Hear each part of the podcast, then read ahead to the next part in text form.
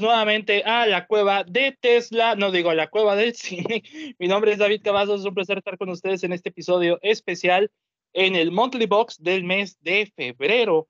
Vamos a platicar de las películas que vimos en el mes de febrero, estrenos o no, eh, películas recientes o no, y como, eh, como siempre, ahora sí vamos a decir como siempre porque ya es dueño de la sección, nos acompaña el señor Osvaldo Escalante, el sinaloense más envidiado, de todo México y por mi parte también.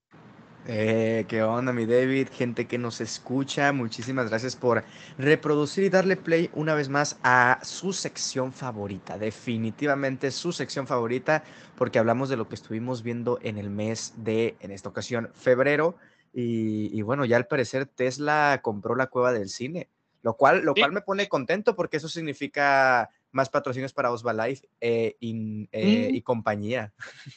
No lo sé, no lo sé. Voy a hablarlo con, con, Samuel García y con Elon Musk, la verdad. Este, yo solo sé que espero un coche. O sea, si, si ah, vas. No quieres nada.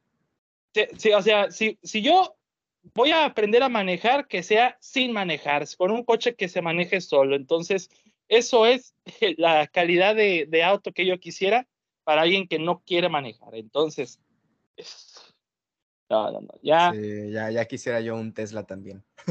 Mira, voy a decir la verdad, o sea, nos faltará agua, pero no Tesla. Eso sin duda alguna. aunque agua, agua toda, eh, falta, pero poquita agua. O sea, falta poquita agua, pero Tesla, pues sí, ya, ya, ya estamos en otro lado, Osvaldo, pero ya estamos. Lo, lo único malo, lo único malo, Osvaldo, es que pues eh, solamente los de San Pedro van a tener coche. Entonces ya sabemos quiénes van a tener coche y quiénes no. Entonces, sí, eh, sí ¿no? Pero yo... Bueno, a ver, esperemos ya que con el tiempo eh, los coches eléctricos sean más accesibles, pero yo creo que falta un tiempo todavía para que eso, para que eso suceda. Mientras tanto, pues nos tocó seguir con nuestro Suritu. Con, nuestros, con nuestro Atos, ahí mero, ahí en el, el escarabajo. Sí, sí, con lo que tengamos es bueno. Bueno, pues una bici, una bici, lo que tú quieras, un monopatín, un scooter, entonces, o a pata, o a pata también, yo creo, o sea, para que hagas ejercicios, Valo. Bueno, no sí. Digo, yo estoy bien mamado, ¿no? Pero mm. la humildad la dejamos de lado porque esta sección se va a convertir... Mejor se, lo, mejor se lo pregunto a Nini, porque no, no, no, yo te mando fotos si quieres. Te mando foto de mi core power. Allá. no, ¿Está bien? Aquí la humildad hay que dejarla de lado porque esta sección se va a convertir en la más escuchada. Entonces hay que, hay que tener cierto, cierto ego cuando hablamos de la, de la mejor sección de la cueva del cine. ¿eh? Nomás la dejo ahí. Ah. La mejor sección de la cueva del cine. Ahorita Ale Vega ha de estar re, Este, sí, a ver si para allá el monthly box de marzo nos traemos a Le Vega, ¿eh? Pues ahí estamos viendo. La propongo, la propongo. Porque también me falta el Riva, porque quiero desencasillarlo de la funa masiva que tenemos una vez cada año de, de los episodios que tenemos de, de audio reacción. Todavía no supero el episodio pasado. O sea, no me pregunte nada que tenga que ver con las donas y con el sushi, por favor. Entonces, no, no, por favor. Sí, arriba es el más funable de todos, así que sacarlo de las funas es complicado. Por eso, este, ya mis abogados lo van a demandar por daños a la moral. No, no es.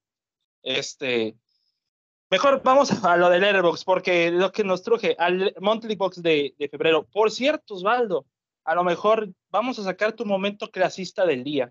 A ver. Me enteré que en Letterboxd ya puedes cambiar el icono de la app. Entonces, ah, sí, sí. Entonces, pero eh, yo intenté entrar en, mi teléfono Android, como era de esperarse, señor pobre, este, que le da todo el dinero a este señor sinaloense.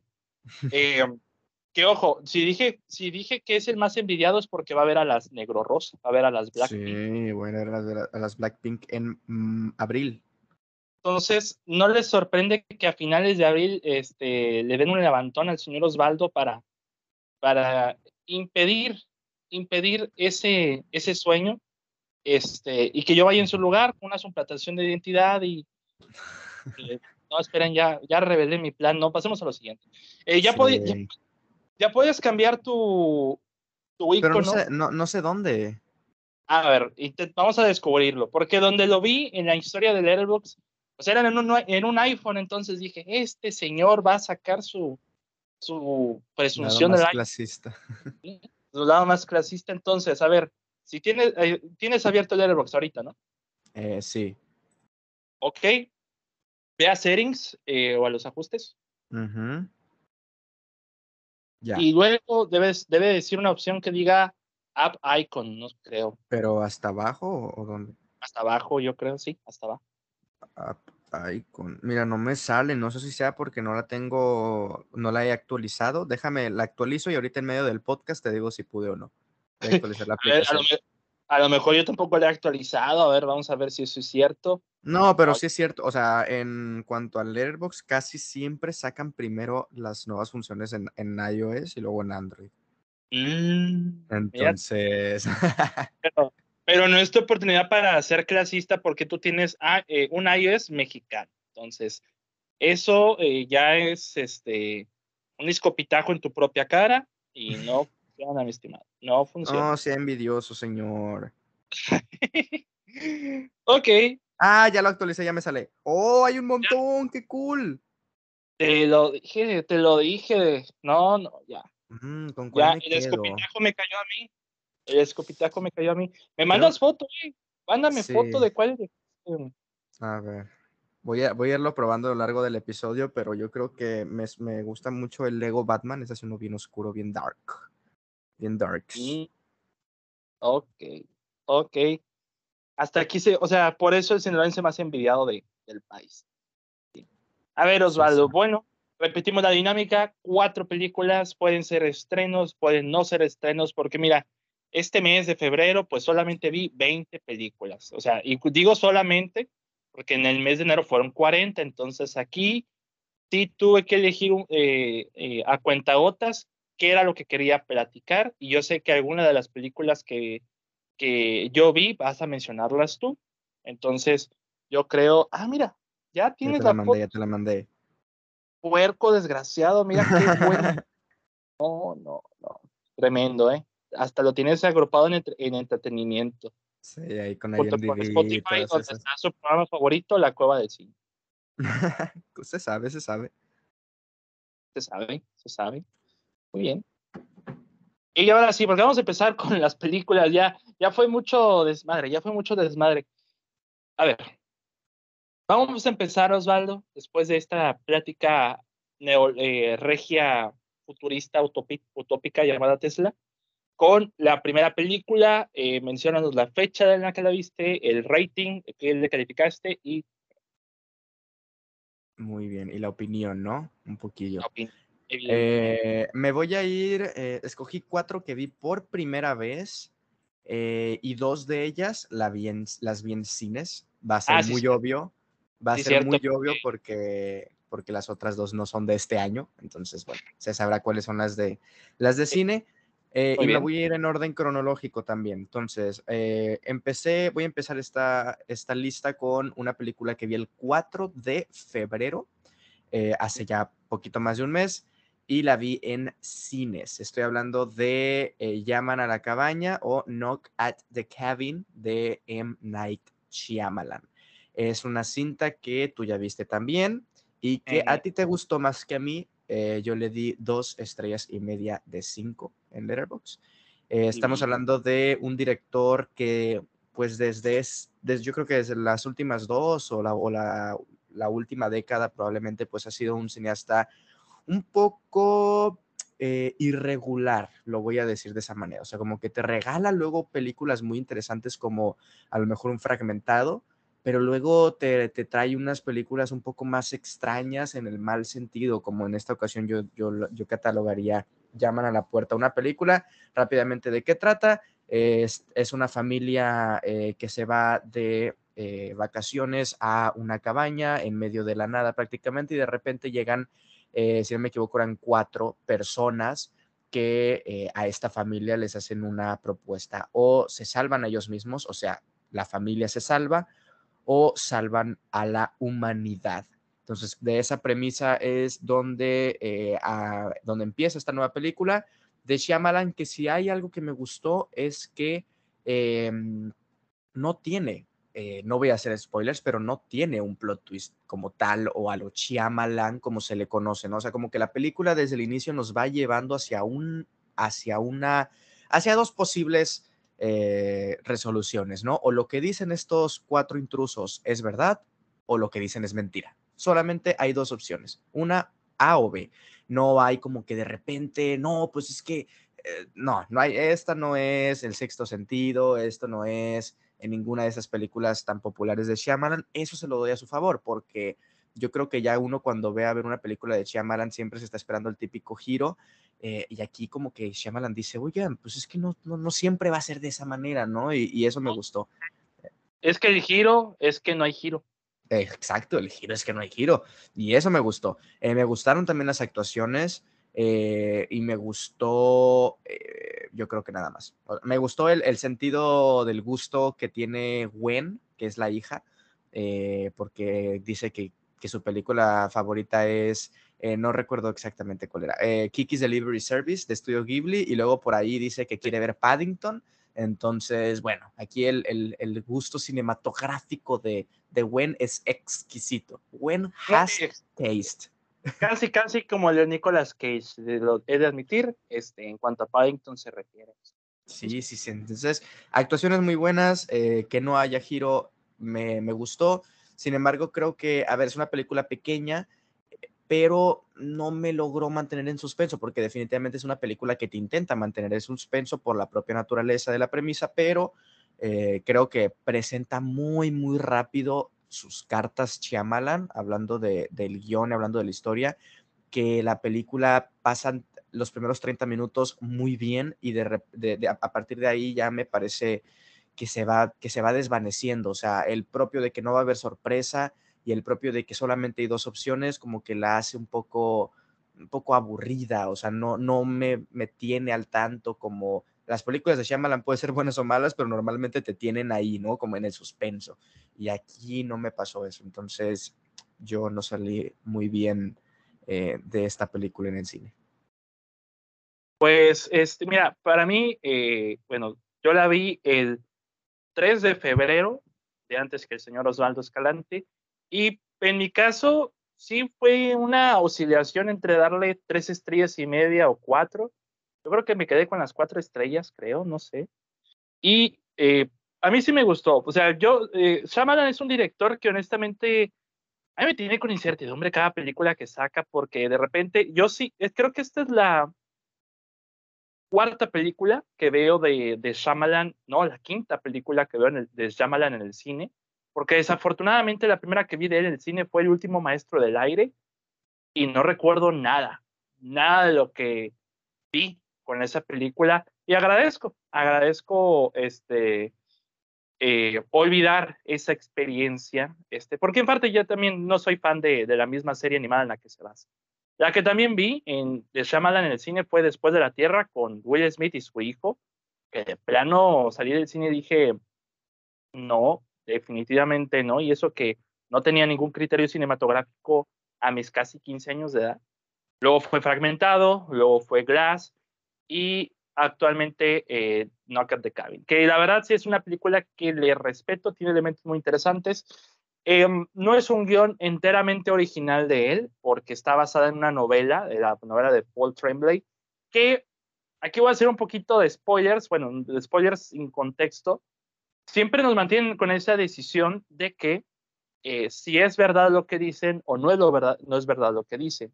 En el libro van por un camino, en la película van por el lado contrario. Entonces, eh, ya ustedes se, imaginarán si, si creen que los cambios de Shyamalan este, sean los necesarios o sean los adecuados. Eh, yo creo que esta es una película donde se lucen más los actores. Por ejemplo, está este, de Bautista, que honestamente, y reafirmo, de los actores convertidos en luchadores, creo que Bautista es el mejor, eh, que es el mejor parado. Este, dentro del drama, porque John Cena creo que funge más en la, en la comedia. Y a quien, me, a quien me da mucho gusto de ver, y ya, ya lo había dicho en mi reseña, es a Rupert Grint, a, Rupert Grint o al eterno, bueno, ya, ya no sé si tan eterno, Ron Weasley en Harry Potter, porque gracias a, a, Shyamalan, Rupert Grint ha adoptado este rol de, hijo de la chingada. O sea, para los que no han visto la serie de Servant en Apple TV, donde Shyamalan es productor y es uno de los protagonistas de esa serie, pues se vuelve ese personaje cínico, este, alcohólico, casi casi drogadicto, que eh, no te quieres juntar con él, pero verlo te, te, cae bien, algo así. Más o menos este, sucede algo con, con el No Te Cabin, pero ya en un poco el grado del homofóbico, por ejemplo. Porque también es muy interesante esta, este tema de que ha habido muchos comentarios en el que, ¿por qué tiene que ser una pareja gay? O sea, porque da la impresión de que era una, como un grupo este, homofóbico. Algunos daban esa, esa, esa impresión, pero no sé. No sé qué cartas bajo la manga tenía Shyamalan. Pero a mí sí me gustó yo sí la disfruté, yo me la pasé eh, bien. Eh, fue una grata experiencia y creo que ya lo, ya lo platiqué con Osva en el Monthly Box pasado, antes del intro. Eh, mi experiencia viendo la película con estos chavos ruidosos que irónicamente estaban muy inmersos en la película. yo la pasé bien, yo la disfruté. Este, dentro de lo que ha sacado Shyamalan recientemente, después de que Old no me gustara y que Glass fue prácticamente y me dejó de indiferente, esta pues me dejó un poquito más satisfecho, honestamente. Ok, perfecto. Pues a ver qué nos traes Shyamalan más adelante. ¿Tú cuál es la primera que traes en tu lista? Bueno, bueno, esta película no es nueva, no es nueva, del año 2005. La vi el primero de febrero y le di tres estrellas y media. Es una película que supe de su, de su existencia desde niño. Nunca me atreví a verla, nunca me interesé en verla pero por alguna razón mi papá quería verla. No sé qué surgió en él que quería verla y pues ahí la terminé viendo con él. Es la película de Constantine, eh, del director Francis Lawrence y protagonizada por eh, Keanu Reeves y Rachel Weisz. Eh, la película está basada en el, en el, conocido personaje de DC Comics, es una película de, de DC Comics, y nos cuenta la historia de John Constantine, valga la redundancia, en el cual es como un, ¿cómo lo podría definir? Es un cazador de demonios, por ponerlo así, sí, un cazador de demonios que pues ya conoce su destino, él cree y siente que va a ir eternamente al infierno porque él puede ver los demonios azotando la, la ciudad y se hace, hace alianza con una policía, que es Rachel Weisz, en el caso de, de la hermana gemela, su hermana gemela asesinada. Entonces es como un policíaco, pero con este, fantasía, este, porque tenemos mundos bajos este, con demonios, con ángeles. Este, dentro del elenco, de hecho, está Tilda Swinton, que hace el papel de, de un ángel, no me acuerdo del nombre, pero aquí está Tilda Swinton en el papel de Gabriel, se llama el personaje. Entonces, eh, es una de esas películas que intentaron como que innovar dentro de las adaptaciones de cómics, porque John Constantine no es un superhéroe per se, es solamente un hombre con una maldición muy escabrosa. Y entiendo, después de ver la película, por qué no me llamó la atención en un principio. No me interesaba mucho el personaje, nunca. Eh, o sea, no me, yo no soy enteramente fan de esta clase de películas que tratan sobre demonios y de ángeles y de este de, del infierno como visualización. No soy enteramente fan, pero conforme va, conforme va avanzando la película, te deja de disfrutar. Visualmente es horrible, pero se esperaría de una película de casi hace casi 20 años. Eh, John Constantino, Keanu Reeves como el personaje, creo que le da cierto toque de, de carisma porque es un personaje cínico, antipático, amargado. Y Rachel Weisz, pues ya confirmo con esta película que Rachel Weisz es, eh, en, esta, en esta cueva se le respeta, se le reza a, Rachel Weisz. Eh, la película está en HBO Max para que la puedan eh, ver. Honestamente, para hacer una película que vi hace un poco más de un mes, ya no la tengo tan fresca, honestamente, pero te deja disfrutar. Es como. Es como esa clase de películas tipo Hellboy, El Castigador, que se dieron en esos años y querían ser una alternativa a las películas de superhéroes muy tradicionales y querían darle una, una, una nueva visión de estos personajes de cómics a un mundo más, a un público más adulto. Lo intenta en el proceso, de repente falla, de repente acierta. Yo creo que en la acción sale mejor parada, pero el guion no le ayuda mucho y la historia y el concepto de su mundo no es muy interesante, aunque suele funcionar a ratos gracias al personaje de, de John Constantine. Em, viene una secuela, de hecho, viene una secuela de ya Keanu Reeves está eh, de plano ya metido en la producción para la secuela, entonces el haber visto esta primera quizás sea eh, una decisión acertada, pero no sé si tú hayas visto esta película de Constantine. No, no la he visto, entonces ni qué opinar, la verdad. O sea, como que él se, se tiene, ¿no? Ahí en la mente, sobre todo porque es la de Keanu Reeves y si es como de este tipo de películas de inicio de los 2000 que se hicieron muy populares, pero no, no la he visto.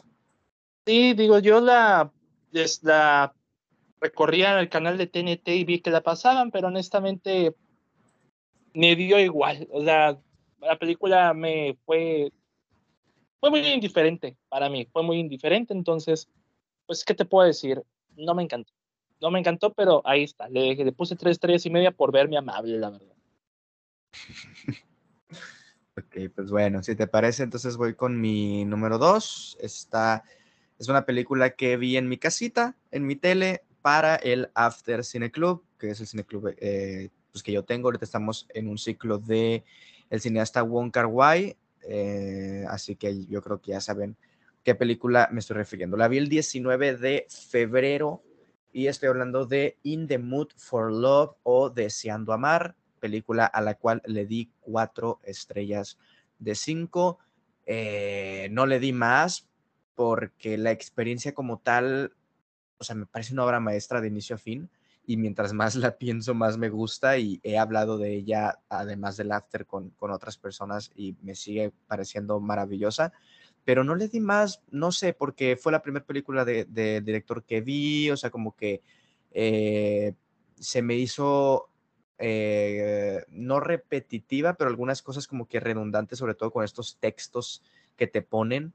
Eh, y fue como que un poquito lo que me sacó a veces de la, de la propia película, pero eh, también como la, le dices estrellas como en reserva de el resto de su cine con la esperanza de que haya alguna película con la que pueda conectar un poquito más, porque estoy seguro de que todas son unas maravillosas películas. Las dos que me he visto hasta el momento son buenísimas, pero bueno, the Mood for Love, ¿de qué trata? Me parece la mejor premisa de la historia del cine. Quiero hacer un cortometraje eh, readaptando esta, esta, esta, esta historia porque me parece maravillosa. Son dos vecinos eh, los cuales tienen a sus respectivas eh, parejas, ¿no? Casados, o sea, un hombre tiene a su mujer y la otra es una vecina, su vecina es mujer y tiene a su esposo hombre. Estos dos vecinos de repente empiezan a sospechar que sus respectivas parejas les están siendo infieles. Y no solamente que les estén siendo infieles, sino que les están siendo infieles entre sí. O sea, mi esposa me está siendo infiel con el esposo de mi vecina. Entonces, pues, ¿qué chingados está pasando, no? Entonces, nuestros dos protagonistas, los dos vecinos, se reúnen y empiezan a platicar e intentan eh, comprender o entender el por qué les están siendo infieles, cómo comenzó este romance y, pues, más que nada, como que entenderlo, ¿no? Empiezan a hacer así de que eh, simulaciones de qué es lo que pudo haber pasado y en el trayecto, estos dos personajes principales, los, eh, los que son los vecinos, empiezan a sentir amor y deseo entre ellos dos también. Eh, ¿Qué es lo que va a pasar? También les van a, van a terminar siendo infieles, van a terminar cediendo o, o no, ¿no? Entonces, eh, pues bueno, esa es la premisa, me parece fascinante y ya no les voy a decir qué más porque pues ya ustedes la van a, la van a disfrutar. Y, es una película muy, muy íntima, es una película de mucho diálogo, de mucho repetir lo cotidiano, el, el, el regresar del trabajo, el ir a comer, el, el, uso de las prendas, de los vestidos, sobre todo en el personaje de ella. O sea, como que todo eso que en un principio pareciera ser muy cotidiano y sin importancia, aquí toma mucha relevancia en la película. Entonces, eh, híjole, pues una obra, una obra maestra de inicio, a fin, de inicio a fin, perdón, y te da mucho también como que estos elementos del cine de Wong Kar Wai, que son relaciones amorosas muy complicadas, muy, muy complicadas y tóxicas a veces. Entonces, pues bueno, me anduve viendo en The Mood for Love por primera vez y no sé si tú la hayas visto, mi David. No la he visto, pero sí me deja con lo que me explicaste el mensaje de que no se chapulinea. O sea, amigos. No se chapulinea. o sea, aunque yo no puedo decir nada al respecto, honestamente, porque no he visto la película, no se chapulinea, chapulinear está mal. A ver, técnicamente no es, o sea, bueno, a ver, chapulinear es cuando son amigos, ¿no? O sea, estos, estos son nuevos vecinos que, se conocen hace dos semanas, entonces no se están chapuleando entre amigos, pero están siendo infieles. Entonces, eso, ya de entrada, no sean infieles. Osvaldo, pasamos de la risa involuntaria al enojo. Aquí no quería hablar de esta película, pero tengo que hablar de esta película a como de lugar, porque esta la vi en el cine y es nueva. Entonces, no tengo de otra. Este, no la has visto, yo sé que no la has visto y por tu bien no creo que sea lo favorable que la, que la veas. Ant-Man and the Wasp. Ah, no, gracias, no la quiero ver. no, no, no, no, no, no, por favor. Eh, la vi el 15 de febrero este, y le di dos estrellas. Probablemente la película a la que le he dado un rating muy bajo para una película de Marvel. Y eso que varias veces los he perdonado, pero ya a estas alturas me fastidié. O sea, yo creo que esa es la, la, definición correcta. No quiero hablar de la trama de esta película, muchos ya se la saben, muchos ya la vieron. Este, bueno, no sé, la película en taquilla no está funcionando bien, pero eh, um, ya muchos se saben la trama o los que están escuchando este programa ya se van a dar una idea. Pero quiero ir directamente a la opinión de esta película.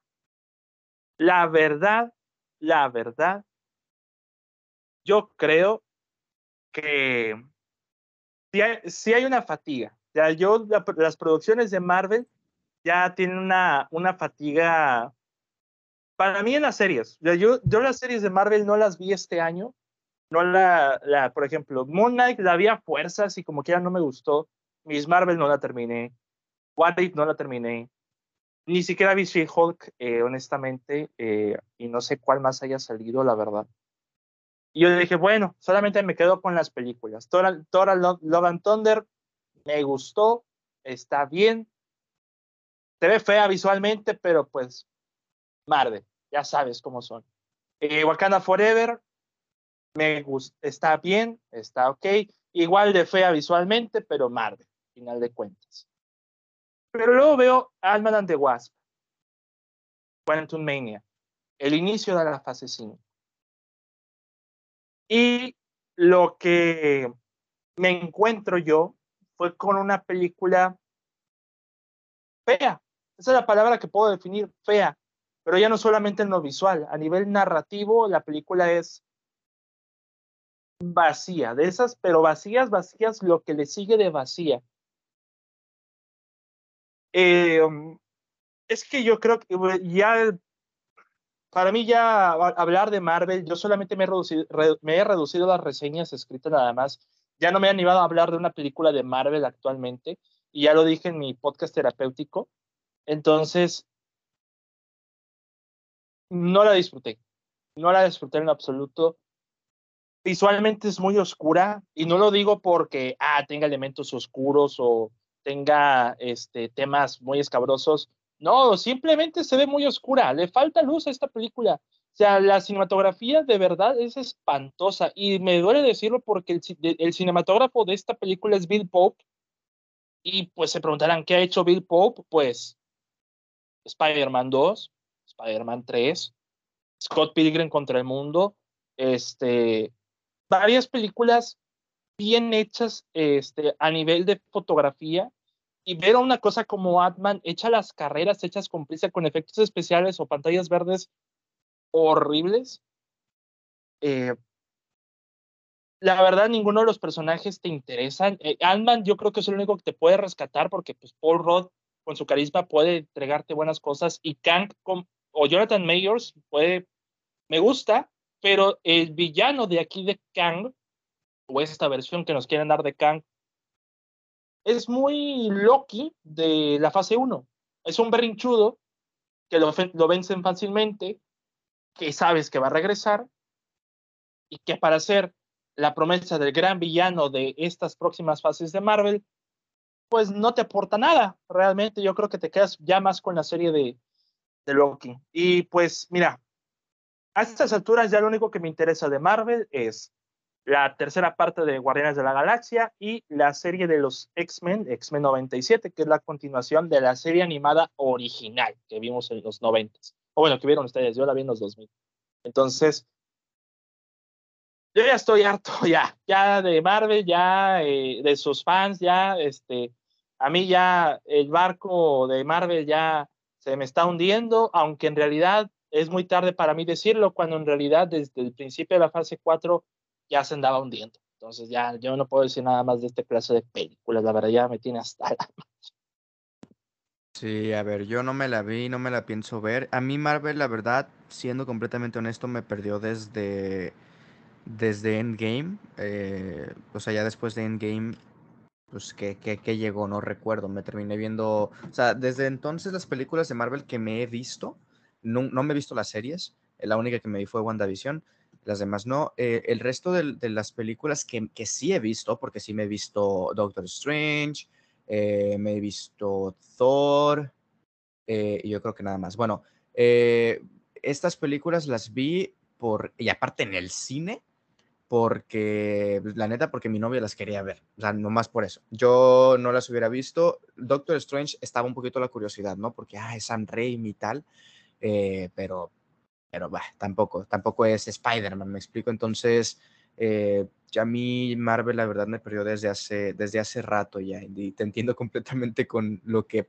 seguramente fue Ant-Man, no lo he visto, pero ¿qué otra cosa vas a terminar esperando? No? Y yo creo que, bueno, yo lo que valoro de la película fue la experiencia, porque me la pasé bien con la persona quien vi la película, que le gustó más que a mí, obviamente. Pero yo al ver la película en cine dije, de hecho, tuvimos una, antes, yo creo que fue el principio de la película, tuve una experiencia muy incómoda en la sala. No, tiene, no tenía que ver conmigo, sino con los que estaban al lado. Así la cuento brevemente. La pareja que estaba al lado de, de mí, este, pues estaba sentada y demás. Llegan otra pareja y ve a pareja 1, la que está sentada, pareja 2, la que llega a la fila y nota que sus asientos ya están ocupados por la pareja 1. Entonces está esa, esa discusión de que, oye, estás en mi lugar. Y yo, no, pero aquí son los asientos, yo los compré en estos asientos. Y nosotros al lado escuchando todo así como que qué pena. Y llega el chavo del cine, obviamente, y resulta que, bueno, eh, la pareja 1, la chava de la pareja 1, o sea, bien, sácale punta, como dirían unos, este, dice, no me voy a mover, yo compré los boletos en estos lugares, esos son míos. Y el chavo del cine pregunta, ¿puedo ver tus boletos? Yo, los muestra yo. Híjole, híjole, amiga, estos son los boletos para el día de mañana, no son para hoy. Y yo, no, no. No, no. Y la pobre chava quedó como estúpida. No, no, no. Yo estaba al lado escuchando todo así con y estaba tapándome la, eh, mi boca, pero de las risas, porque sí. O sea, no pudiste darte cuenta de eso. O sea, es muy, algo muy básico. A mí me da ansiedad este, que me pasara ese tipo de cosas. Por eso siempre veo la fecha. Cuando voy a comprar los boletos, a punto de comprarlos, veo la fecha. O sea, y ahora. Porque de repente se pasan de lanza y se equivocan de día. Y al final a la pareja uno lo sientan en la fila de mero abajo y la pareja dos, que realmente los boletos sí eran de ellos, ya se sentaron al lado de nosotros. Y eso fueron los primeros 10 minutos de película. Entonces, estaba, estaba más interesante esa historia que la misma película. He de admitir eso. O sea, estaba más interesante ese chisme que la misma película. Sí, no, pues es Sandman. Te digo, Paul Rudd probablemente sea lo más interesante. Ni hablar, Osvaldo. Bueno, ya hice corajes. Vamos contigo, por favor. Va, pues otra película que me vi en mi casilla, Eh, estoy hablando, me la vi el 22 de febrero, le di tres estrellas de cinco y estoy hablando de Old Boy, pero no la de Park Chan-wook, no la del 2003, sino la de Spike Lee, el remake estadounidense de 10 años eh, después, 2013. ¿Por qué te em, castigas, Osvaldo? ¿Por qué me castigo tanto? Pues mira, fíjate, no me pareció tampoco un castigo, ¿eh? O sea, yo ya he visto la película... Eh, de esta sí no voy a decirles ni premisa ni sinopsis, vayan a verla, no esta, vayan a verla de Park Chan-wook, la coreana, este, porque es, es es una maravilla de, historia, cuanto menos, es una gran historia. Y ese es a lo que voy. Yo ya me había visto la de Park Chan-wook, entonces el, estándar era altísimo. Eh, al mismo tiempo había escuchado las peores cosas posibles de esta, de esta nueva versión de Spike Lee. Y, y sí es cierto que es, que es mala y sí es cierto que es peor, mucho peor que la, que la película surcoreana, pero creo que la historia, o sea, quitando el desarrollo de un guion, quitando eh, la dirección, el lenguaje visual, quitando todo, la pura historia, o sea, en papel, si me la cuentas, eh, me parece lo suficientemente interesante y sólida por sí misma como para que la película, cuanto menos, no aburra. Entonces, eso ya es, ya es una ganancia, ¿no? O sea, no es aburrida. Eh, las actuaciones un poco sobre, sobreactuadas, eh, la de Josh Brolin no me, no me terminó por encantar, o sea, como que no es una película muy bien pulida, pero creo que cuanto menos es interesante, es entretenida, te mantiene, o sea, es una historia muy buena. No estoy hablando del desarrollo del guion, estoy hablando como que de la historia en general que presentó Park Chan-wook en el 2003. Entonces, este, pues en esta película se sostiene mucho de esa gran historia para que cuanto menos sea entretenida. Ahora bien, si ya habías visto la de Park Chan-wook, pues esta no te va a agregar nada, o sea, no, no va a pasar nada. Entonces, pues igual y si no la ves no te pierdes de mucho. Si no has visto ninguna, evidentemente ve a ver la de Park Chan-wook. La recomendación siempre va a ser ve a ver la de Park Chan-wook. Ahora bien, si dices, si dices tú, bueno, es que no estoy muy metido en el cine coreano, me cuesta eh, distinguir a los actores. Quiero verme la versión estadounidense porque, pues no sé, soy alguien que nomás ve cine gringo y ya. Eh, bueno, ok. Mírate Old Boy, la del 2013. Lo más seguro es que te entretenga, por lo menos te va a entretener.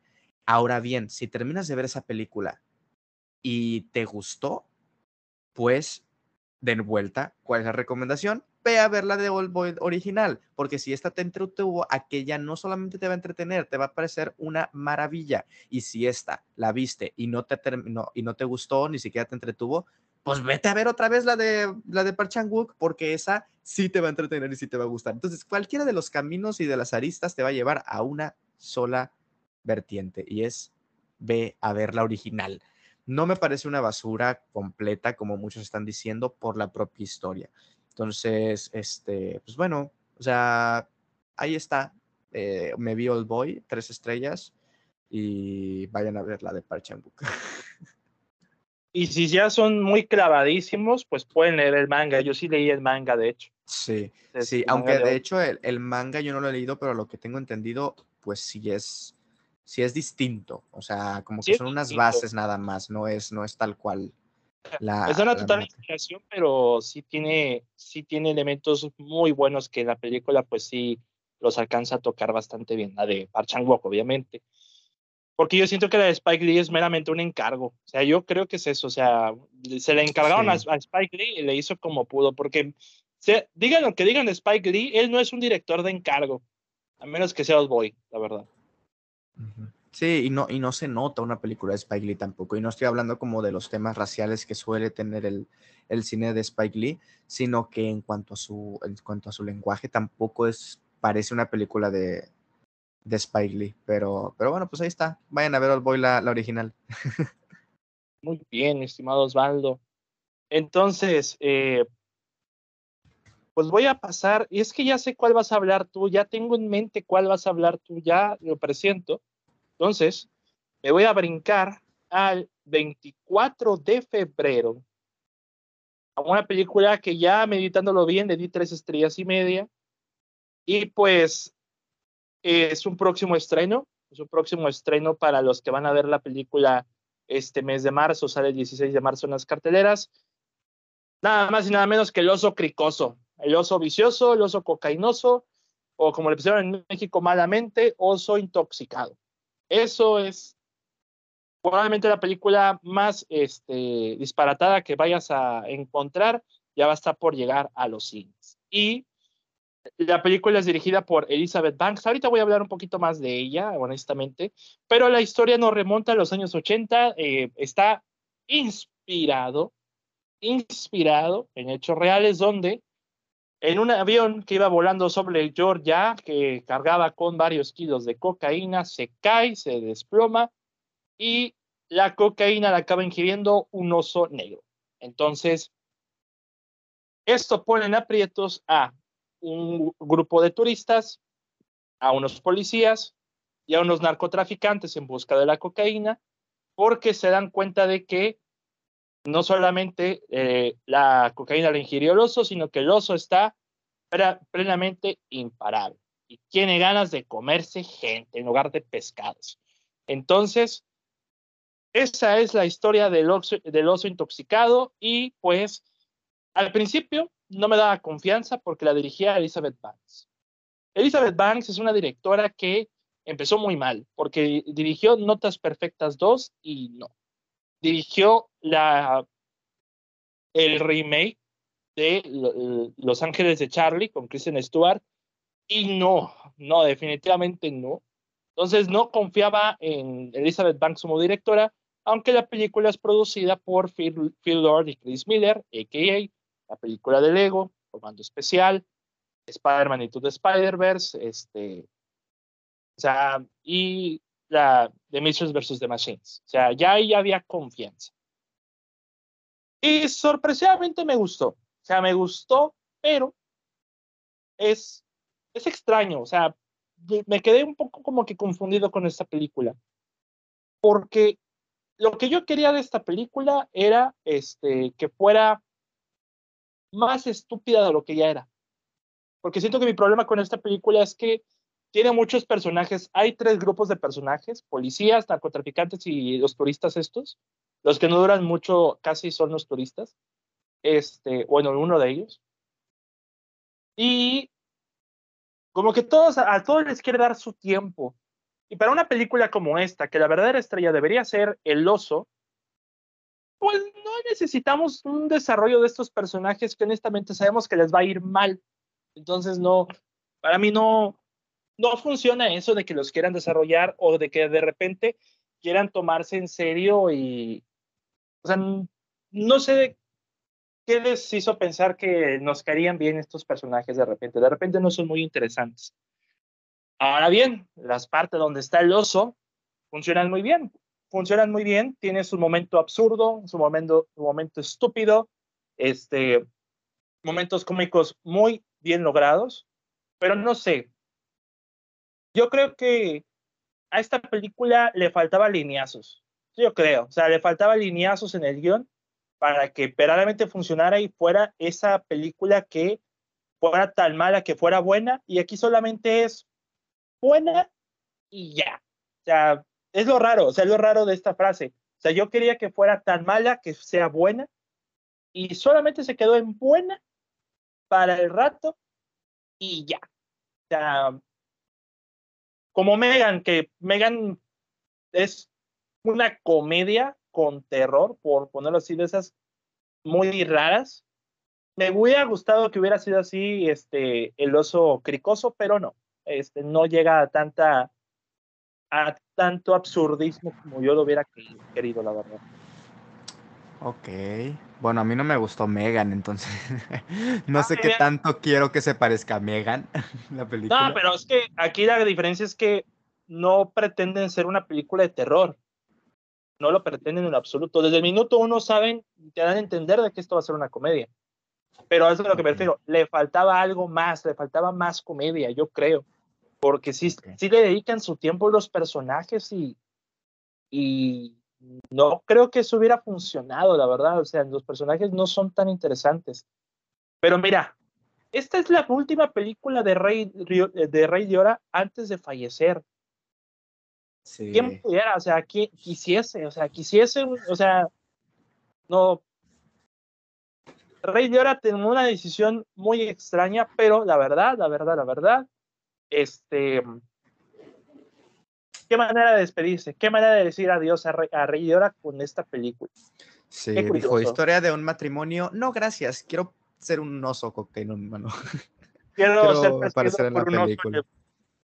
Sí, sí. Entonces, pues está bien. O sea, creo que yo esperaba que me gustara más de lo que es. Este, eh, esperaba algo tipo Serpientes a bordo, que es todavía más estúpida esa película aún, pero funciona. Algo así esperaba yo, pero no llegó a tanto, como que lo dejaron muy a, la ligera, yo creo. Ok, perfecto. Pues si te parece, voy con mi última de la lista que, que traigo. Eh, estoy hablando de una película que vi en cines. Eh, la vi el 28 de febrero, último día del mes, casi termina entrando para el monthly box de marzo. Pero bueno, la vi justo por la fiesta del cine, ¿no? Es de estos tres días que estuvo el cine a 30 pesitos. Eh, fui a ver Huesera, la película mexicana, ópera prima de Michela Garza Cervera. Eh, le di cuatro estrellitas y, pues bueno, ¿de qué va Huesera? Es una película que eh, trata la historia de esta mujer, no recuerdo el nombre, de esta mujer que tiene el sueño de convertirse en madre.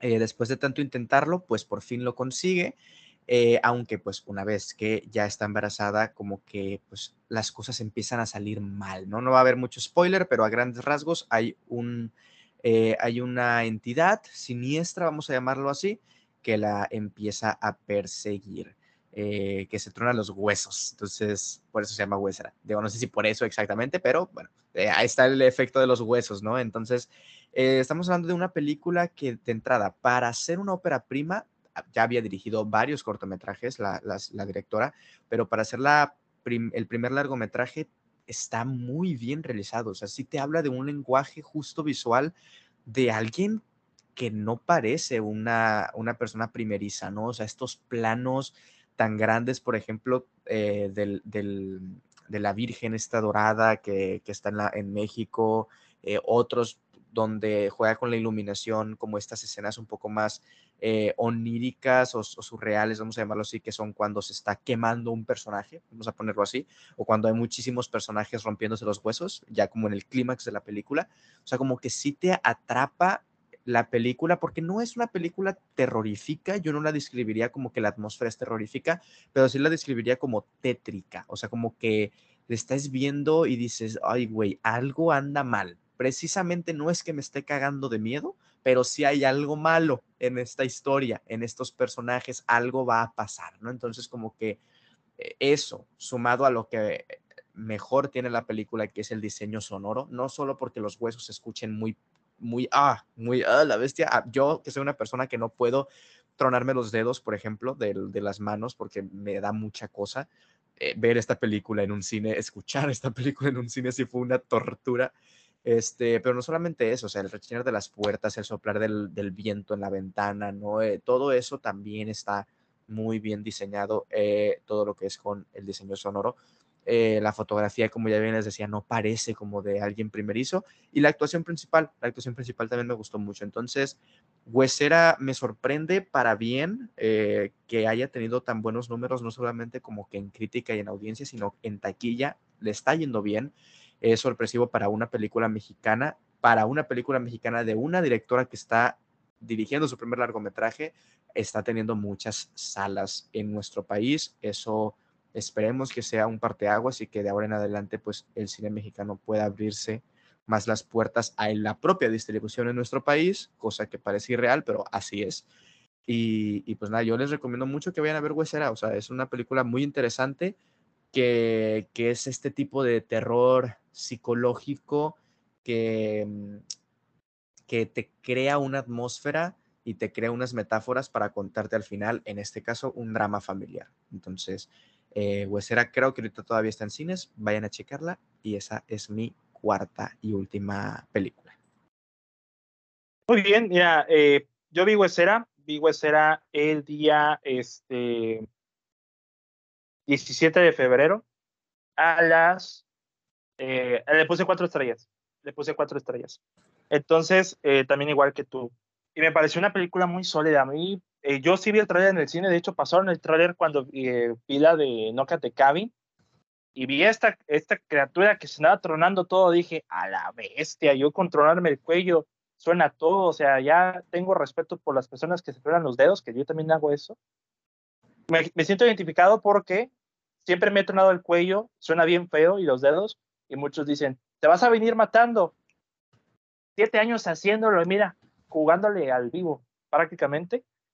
Pero también lo que nos dice Huesera es una historia de terror sobre la maternidad, o sea, prácticamente sobre tener un hijo, sobre ser mamá, entonces, ¿qué es lo que percibe la sociedad al respecto? ¿Qué es lo que representa para la sociedad al respecto?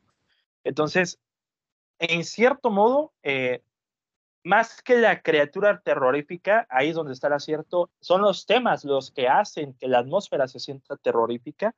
Y la verdad, yo creo que para, este, para lo que representa el cine mexicano es un nuevo aire, es una bocanada de aire fresco, este, si bien no de la más novedosa, es de las más gratas eh, en cuanto a su construcción, a sus personajes. Eh, tiene muy, muy buenas actuaciones. De hecho, quiero hacer el, el shout aquí. Pueden leer la reseña en la Cueva del Cine escrita por la poderosísima Ale Vega y resulta que una de las actrices de, de la película le dio like a la reseña, ¿eh? O sea, al alcance que dio la cueva y eso que no es una reseña mía, mi estimada Ale, reventándola la cueva como debe de ser. Y lo que sí puedo recomendar es que no se vayan los que nos... Es que también México es una audiencia muy ávida del cine de terror, del malo y del bueno. Muchas veces más del malo que del bueno. Entonces, si desconfían del cine mexicano o piensan que las películas de terror del cine mexicano este, son chafas, no hagan caso a ese, prejuicio, vean Huesera, vayan a verla y se van a dar cuenta de que en realidad el monstruo es el humano mismo y no este, la criatura. Entonces, eh, el terror es la, la, sociedad en la que vivimos y los pensamientos que tenemos en lugar de la misma criatura en sí. Como decía mi abuelo, tenle miedo a los vivos, no a los muertos. Sí, tenle miedo a los Es una gran, es una gran frase ¿eh? y muy, muy cierta también. Sí, muy cierta. Sí, frase muy icónica de, de mi abuelo que en paz descanse. Ok. Frase de, frase de abuelito, de abuelito experto, pues, con experiencia. Abuelito experto con experiencia. Ah, bueno. Una experto con experiencia te pasa, Osvaldo, no puedes. Ups. Saludos a mi abuelo de aquí hasta el cielo. Ok. Saludazos. Voy a si ya voy a, vamos a terminar bien turbios, Osvaldo. Vamos a terminar bien turbios de por sí ya el nivel de humor de este episodio empezó normal y luego terminó siendo un poquito turbio, la verdad. Pero vamos a terminar más turbios. Esta película la encontré, la pude ver este, en los medios más alternativos posibles. Eh, no ha llegado aquí a salas mexicanas. La vi el 26 de febrero y le di cuatro estrellas. Y resultó ser la película favorita de Ale Vega. Está en su top 1 para que puedan escuchar la opinión de ella en el episodio de lo mejor del 2022. Mantícora de Carlos Bermud, película española del 2022, que aquí no se ha estrenado, y que trata de la historia de, de Julián. Julián es un modelo de, bueno, un diseñador de videojuegos, modela monstruos, los crea en 3D, y pues él tiene un oscuro secreto, pero al mismo tiempo se enamora de una mujer llamada Diana, con la que él piensa que tiene la oportunidad para ser feliz. Y cuando, las y cuando tú ves o tú sientes que las cosas van a salir bien o van a salir eh, este, muy bien para, para Julián, la verdad es que no, no, no, no, no, no, amigos. aquí no quiero hacer spoilers, yo quiero que vivan esta película por sí solos, quiero que, este, que presencien esta, esta película sin explicarles mucho, pero la verdad es la película, es una asquerosidad emocional, esta película. O sea, de verdad, si tú quieres ver una película que te vayas, haga sentir mal, a menos que seas un maniático este, y te, guste, te haga sentir bien, pues es Mantícola, o sea, la verdad. O sea, yo creo que esta película es, en unas primeras instancias uno pensaría que es romance, es lo que acaba de recalcar, porque de repente tiene un romance muy tipo este, 500 días con ella, pero el desarrollo que tiene, muy meticuloso el personaje de, de Julián, y el secreto que guarda lo transforma en algo mucho más turbio, más tergiversado de lo que te puedas imaginar. Em, la película tiene una gran construcción de personajes, una gran construcción en los diálogos, es muy buena a nivel narrativo, aunque al principio el ritmo termina pesando, ya es una película que creo que demanda tu tiempo, tu atención y sobre todo tu, tu porque es una película desgastante, eso puedo asegurarlo porque, porque esta película toma mucho el elemento del, del humano como monstruo, de los errores que hemos cometido, de eso que guardamos, esos oscuros secretos que poseemos y que probablemente cambia la percepción de esa otra persona y que con el tiempo agrava y agrava más la, la situación. Este, más que nada esas cuestiones de las perversiones humanas, cabe recalcar. Entonces, eh, en eso reside Mantícora. Es una película sobre la incomodidad del ser humano, sobre eh, la asquerosidad de un ser humano en sus pensamientos y sus acciones. Lo puedo dejar hasta ahí, la verdad, porque la película tiene mucho para abarcar. Yo creo que merita pues un buen rato para platicarla, pero como Osvaldo no la ha visto y ustedes me imagino que tampoco, porque solamente se estrenó en España este, y para algunos en la Cineteca Nacional. Eh, vaya, deben verla, deben verla, este, y eso que carece de elementos muy básicos, por ejemplo, no, no tiene banda sonora, o sea, no, lo que escuchas, escuchas, o sea, son silencios contemplativos y diálogos que rayan más en la, ahora sí, en lo cinéfilo mamador, pero me permití ser cinéfilo mamador por un día y me decidí a ver Macura, peor error de la vida, pero la película es muy buena. Ok, sí, yo no la he visto, y, pero sí tengo muchas ganas de verla desde que justo Ale Vega se encargó de hacerle campaña. Es la única persona que le ha hecho campaña a esta película en toda Latinoamérica. Entonces, este, sí.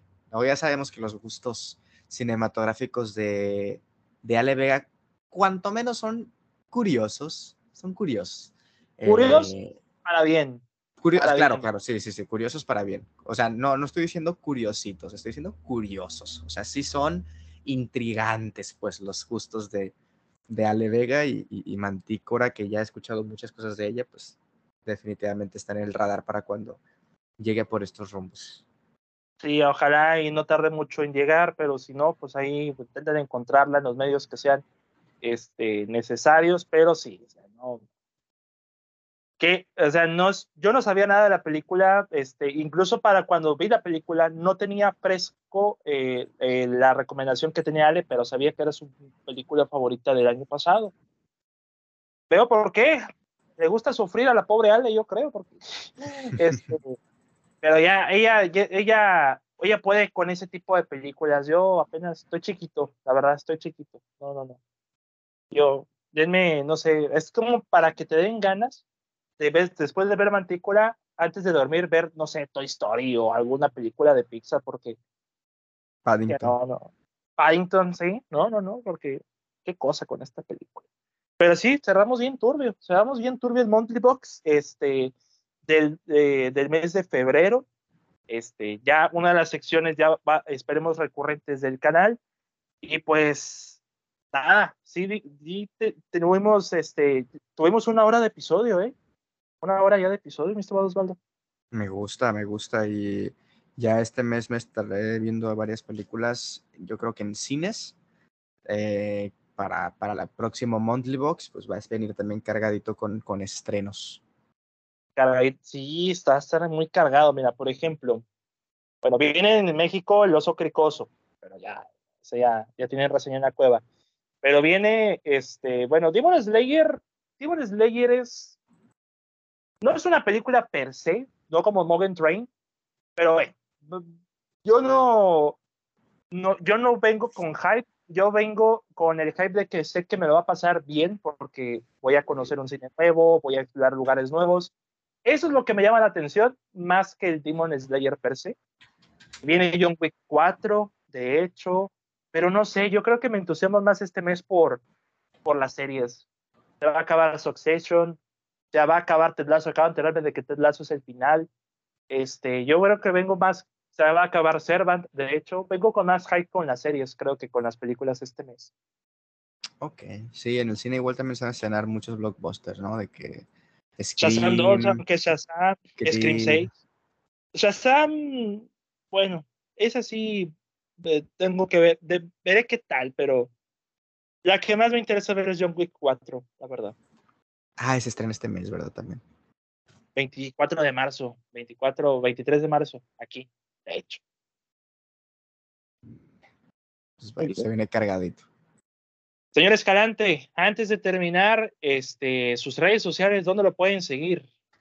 Eh, mis redes sociales, claro que sí, tanto en eh, YouTube, Spotify, TikTok, Letterboxd y Patreon me encuentran como Osvacine. Ahí es el contenido referente a cine y series. En Twitch me encuentran como Osva Live. Eh, ahí es más un contenido de videojuegos, un poco más variado. Y de manera más personal me encuentran en Twitter como arroba osvaesc. Ahí estamos. Muy bien. Eh, en mi caso pueden seguirme en Twitter como arroba davidk21, al podcast como arroba la del cine 1 el podcast lo pueden escuchar en Spotify, Anchor, Google y Apple Podcast. También tenemos relatos inoportunos con un cuento que recién sacó el señor Escalante llamado Sácame de aquí, inspirado en hechos reales, narrado por él, que ya lo pueden también escuchar en Spotify. Un saludo para, para Silas. Para, un saludo desde el bote para Silas, no para... no, sí, es que ese cuento no, no se llamaba Silas, la persona real, se llamaba John, quién sabe que era otro, otro pueblo pero tomé su estúpida anécdota para sacarla como un cuento como de este tipo y dije, esta es la oportunidad perfecta. Llevaba años queriendo hacer ese cuento, la verdad, llevaba años. Y por fin se pudo, así se hizo. Entonces, em, el próximo episodio, yo solamente sé que va a ser con Ale. Ya también, ya la cueva está siendo diseccionada, va a tener secciones cada mes y obviamente Ale tiene su propia sección ya empezada, entonces este, en vistas de que se roba el podcast, pues obviamente. Este, muy bien. Señor Escalante, agradezco su presencia una vez más, agradezco que nos esté acompañando nuevamente en la sección y evidentemente va a estar presente en la edición de marzo y lo que queda del, del resto del año, evidentemente. Perfecto, ya cuando se acabe el año, porque ahorita tenemos contrato por un año, todo el 2023, depende de ustedes, queridos escuchas, si renovamos la sección y si me renuevan a mí también, porque a lo mejor no me quieren, para el 2024. Bueno, no sé, o sea, yo ya, eh, los patrocinadores mandan, este, yo voy a ver qué dice Samuel García y Elon Musk, Elon de tu presencia, dice, no, no me van a dar un Tesla Millati, no. Y no, no, no, no. Para empezar, este, el coche no puede correr el monte, este, no, no, no. ah, bueno, perro. Ah, ¿verdad? Ah, ¿verdad? Yo también puedo ser clasista, señor Osvaldo. Yo también. Está bien, te lo valgo, te lo valgo solo por hoy. Tienes iPhone, yo no. Este, ah, yo pude, yo pude cambiar el, el icon del Letterboxd, ¿eh? nomás te digo. Es un icono, es un icono, ni modo. es para Patreon, es para Patreon y Pro, entonces eventualmente va a pasar a mí. Entonces, ni modo. Bien, Señor Escalante, agradezco su presencia. A los que nos escucharon en este episodio, muchas gracias por escucharnos. Mi nombre es David Cavazos. Nos escuchamos hasta la próxima. Hasta luego. Bye.